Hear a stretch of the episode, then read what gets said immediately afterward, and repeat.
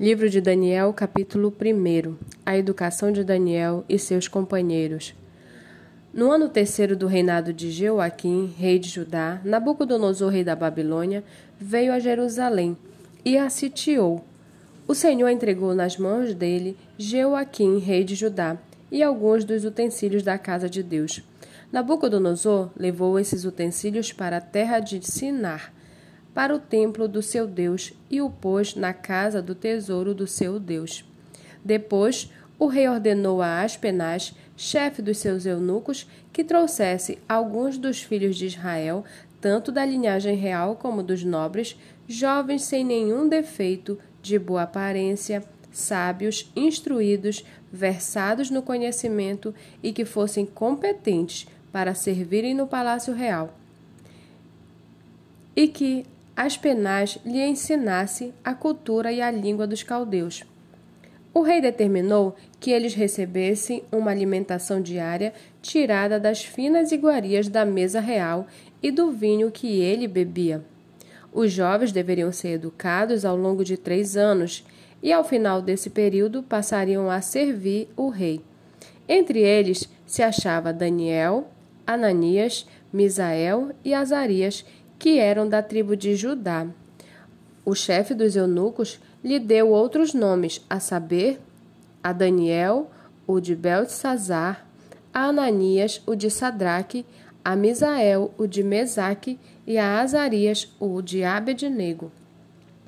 Daniel resolveu não se contaminar com as finas iguarias do rei, nem com o vinho que ele bebia. Por isso, pediu ao chefe dos eunucos que lhe permitisse não se contaminar. E Deus concedeu a Daniel misericórdia e compreensão da parte do chefe dos eunucos. Porém, o chefe dos eunucos disse a Daniel: Tenho medo do meu senhor, o rei, que determinou o que vocês devem comer e beber. E se ele perceber que o rosto de vocês está mais abatido do que o rosto dos outros jovens da mesma idade, se isto vier a acontecer, vocês poriam a minha cabeça em perigo diante do rei. Então Daniel foi falar com o cozinheiro-chefe, a quem o chefe dos eunucos havia encarregado de cuidar de Daniel, Ananias, Misael e Azarias. Daniel disse a ele: Por favor, faça uma experiência com estes seus servos durante dez dias. Dê-nos legumes para comer e água para beber.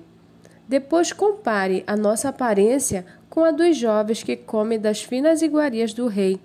Dependendo do que enxergar, o Senhor decidirá o que fazer com estes seus servos. O cozinheiro-chefe concordou e fez a experiência durante dez dias. No fim dos dez dias, a aparência dos quatro jovens era melhor e eles estavam mais robustos do que todos os jovens que comiam das finas iguarias do rei. Com isto, o cozinheiro-chefe tirou deles as finas iguarias e o vinho que deviam beber e lhes dava legumes. Ora, a estes quatro jovens, Deus deu o conhecimento e a inteligência em toda a cultura e sabedoria. Mas a Daniel deu inteligência para interpretar todo tipo de visões e sonhos. Ao final do tempo determinado pelo rei para que os jovens fossem levados à sua presença, o chefe dos eunucos os levou à presença de Nabucodonosor. Então o rei falou com eles, e entre todos não foram achados outros como Daniel, Ananias, Misael e Azarias. Por isso, passaram a servir o rei em toda a matéria de sabedoria e de inteligência, sobre o que o rei lhes fez perguntas. Os achou dez vezes mais sábios do que todos os outros do que todos os magos e encantadores que havia em todo o seu reino.